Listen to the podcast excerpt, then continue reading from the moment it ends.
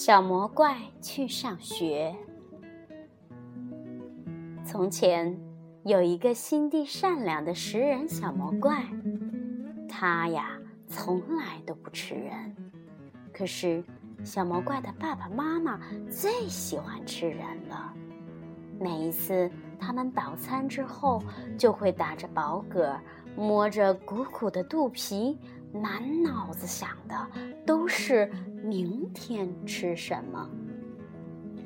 唉，爸爸妈妈从来不陪小魔怪玩游戏，也从来不给他讲故事。在小魔怪家里，没有甜甜的苹果派，没有可口的牛奶米饭，更没有好吃的水果蛋糕。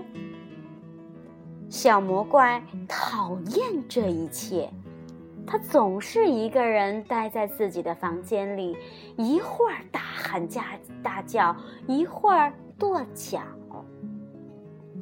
爸爸妈妈受不了了，就大声的训斥他：“捣蛋鬼，你吵得我们一点胃口都没有了。”同学们。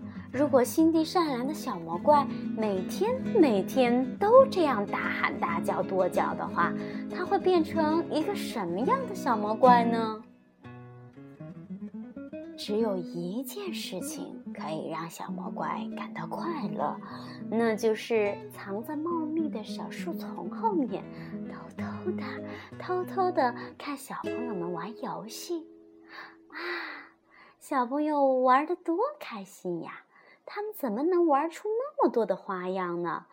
小魔怪惊讶极了。有一天，小魔怪捡到了一本书，那是一个粗心的小朋友丢下的。书里有漂亮的插图，还有一些小小的黑黑的符号。小魔怪把书夹在胳膊底下，飞快地跑回了家。他知道那些小小的黑黑的符号会讲出很多好听的故事。晚上，小魔怪拿着手电筒，躲在被窝里，仔仔细细的把这些符号看了一遍又一遍。可是，他还是不知道他们在说什么。小魔怪难过极了。第二天一早，他就做出了一个重要的决定。他向爸爸妈妈宣布：“我要去上学，我要去读书。”爸爸满嘴塞着饭，口齿不清地说：“哎，呃，不要说呃蠢话，而吃饭，吃饭。”爸爸也嘟嘟囔囔地说：“哎，”别耍小聪明，吃饭快吃！但是小魔怪拒绝吃任何东西。第二天早上，爸爸只好领着小魔怪来到了学校。爸爸威胁老师说：“你快教这个小笨蛋读书写字，不然，呵呵，我就把你们全吃掉。”小魔怪很不喜欢爸爸这样子。他走到教室的最后一排，坐了下来，决心好好念书。小魔怪学习非常的努力，很快他就会认字了。接着，他开始念一个一个的句子，最后他可以把整本书念下来了。他变得很快乐，不再大喊大叫，不再叹息，也不再跺脚取闹了。爸爸妈妈。对这一切感到很奇怪。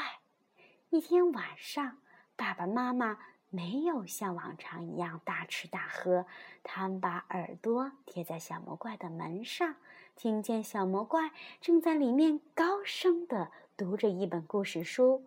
爸爸妈妈听着听着就被故事吸引住了。故事结束时，他们突然大声的鼓起掌来。他们的掌声太热烈了，把小魔怪吓了一大跳呢。他呀，惊讶的打开了门。爸爸大声的说：“呃，真好听，真好听。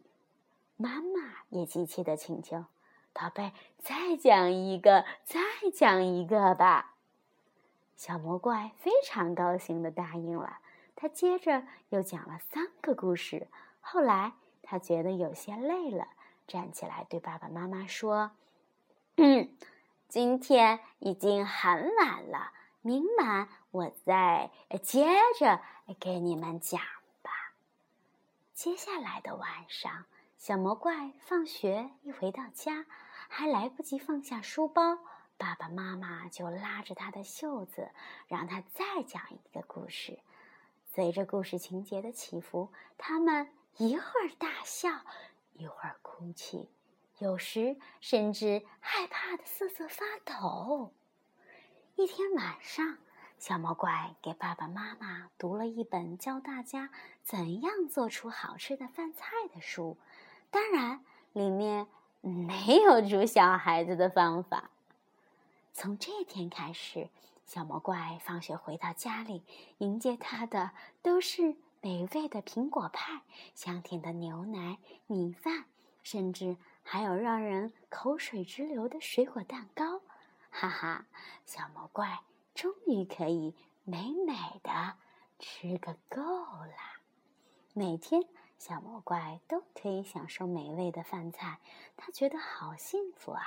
他决定。在他生日那天，要邀请所有的小伙伴到家里来做客。不过他忘记了，他的爸爸妈妈